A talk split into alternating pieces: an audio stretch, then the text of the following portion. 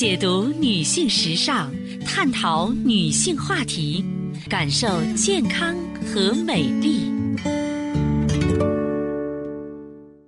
芳华之声，认真倾听。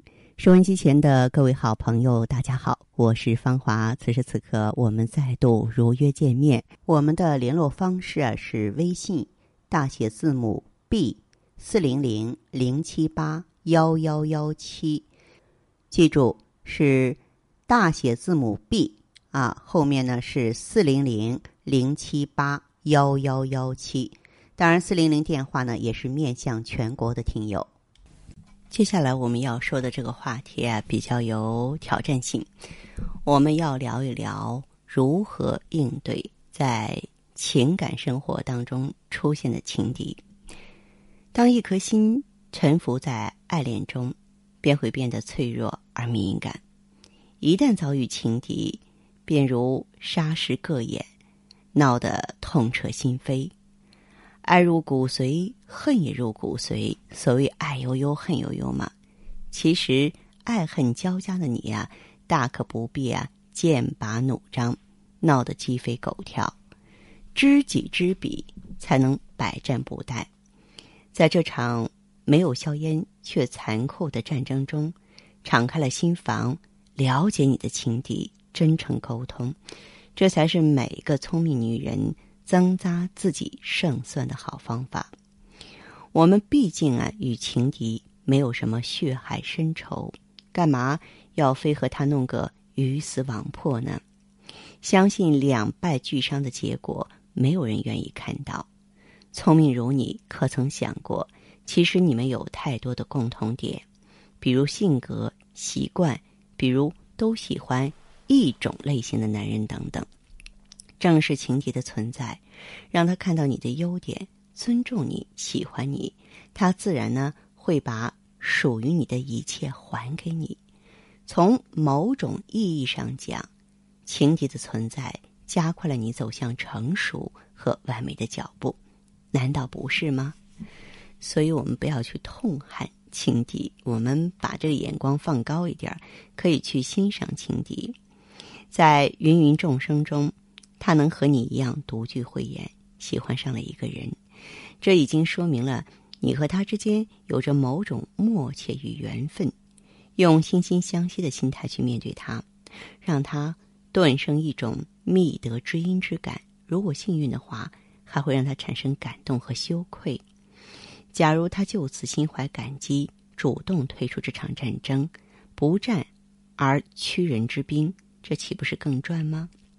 再就是，尊重敌人，其实就是尊重你自己。情敌是人，而且是一个和你一样感性的女人。你给了她适当的尊重，她怎么也不会自毁形象的撒泼打闹吧？听说过毁容泼硫酸的情场战争吗？如果不想让这些惨剧发生在你身上，就别去攻击那个已经被爱情冲昏了头脑。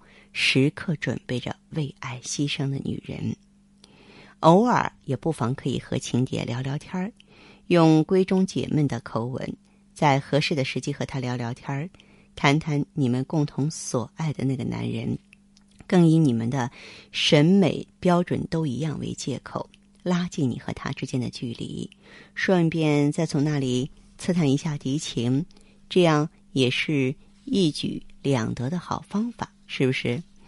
那么再就是呢，我们的态度啊要友善一点，就像一颗无公害的蔬菜那样温柔而友善呢，站在你的情敌面前，让他心里明白，战斗还未开始，他已经输了一半。在你的笑容攻势下，他纵然溃不成军，却怎么也无法对你产生深刻的敌意，暗地里只有叹服。就算你的他。爱你爱得深入骨髓，而他只是一个死缠着他不放的第三者，你也别在他面前摆出一副胜利者的姿态来。感情这东西，稍一不留意就会跑到别的地方去。假如他真的较了真儿，要跟你斗个没完没了，就算你不一定会输，但你总会觉得累吧？不要得罪女人，尤其是为爱疯狂的女人，否则后果不堪设想。在竞争中，让所有的活动都暴露在阳光下。记住，不要用任何卑劣的手段，要赢也要让他心服口服。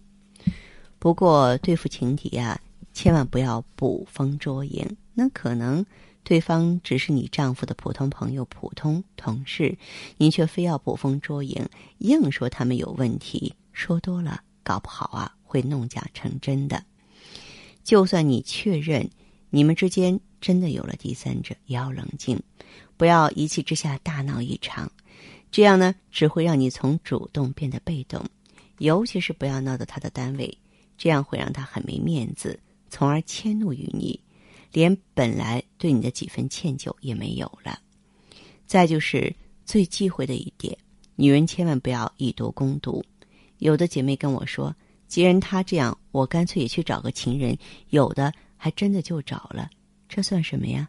要挟他吗？这种方法不仅不会让他悔改，反而会让他觉得你们扯平了，从而更加心安理得。而且，消极厌世也不对。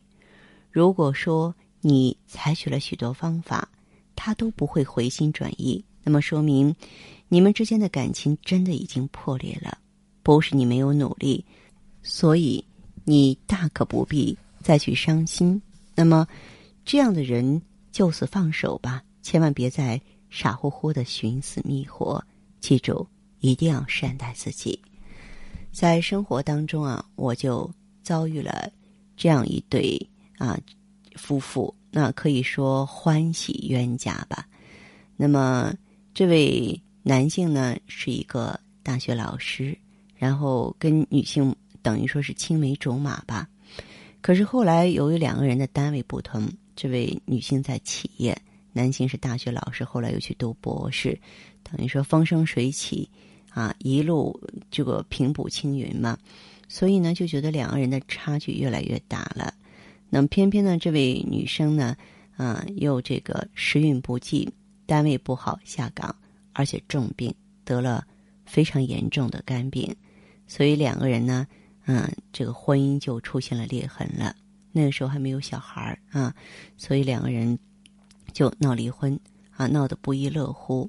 最后啊，这个婚也没有离成，但是两个人已经到了分居的地步了。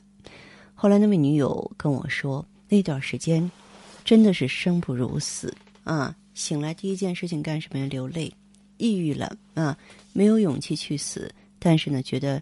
生活是暗淡无光的，还好呢。他有一位非常智慧的姑姑啊，在这个关键时刻呢，帮了侄女一把。姑姑细心的照顾她，而且呢，就是告诉她，就是一个人也要好好的活下去。那么这位女士的话就非常的自立啊，自学啊，然后找工作，身体慢慢复原之后呢，有这个继续呢，就是确立自己的人生目标。那么反过头来。啊，也就是说是就这样拖了这个两三年之后啊，这段时间里呢，她已经是做好了这个离婚的打算了。哎，没想到呢，她的丈夫呢又回马枪了，又回过头来找她了。那么她在面对我的时候啊，其实也说出了她的矛盾。她说：“我现在没有觉得自己是胜利者，毕竟啊，算是破镜重圆，因为闹也闹过。”打也打过，在自己最困难的时候呢，对方呢是冷冰冰的啊，所以呢，两个人再在一起啊，那种感情没有了原来的那种纯净、圆满了。可是他说，我还是有很多的 不肯割舍，毕竟啊，两个人从高中同学一路走到现在，觉得有太多的亲情在里面了，所以他还是接受对方了。我非常理解她的丈夫为什么反过头来啊找她。那么这位女士并不是花容月貌，但是呢，嗯，在后来我见到她的时候呢，她由于生活非常自理，身体也好转了，而放上放下了一切，所以呢，你跟她在一起的时候，有一种如沐春风的感觉。她很恬淡，很安详，很从容，但是呢，又有一种。发自内心的自信，他不需要依赖别人，不需要祈求，不需要责难。所以说，在这样的女人面前，纵然我是一个朋友，而且我觉得有一点阅历的朋友，我是一个，那我都是有一种如沐春风的感觉，感觉很轻松啊，感觉很惬意。更何况是一个男人呢？啊，男人闹腾了一阵子也累了，然后又想想以前的情分，两个人终于又走到一起了。现在他们两个已经有了一个小女儿了。虽然是说啊，这个过程当中有过裂痕，但是又重新走在一起了。我觉得人应该接受这些变数和缘分。那大家呢啊，也是呢，重新审视一下自己的婚姻。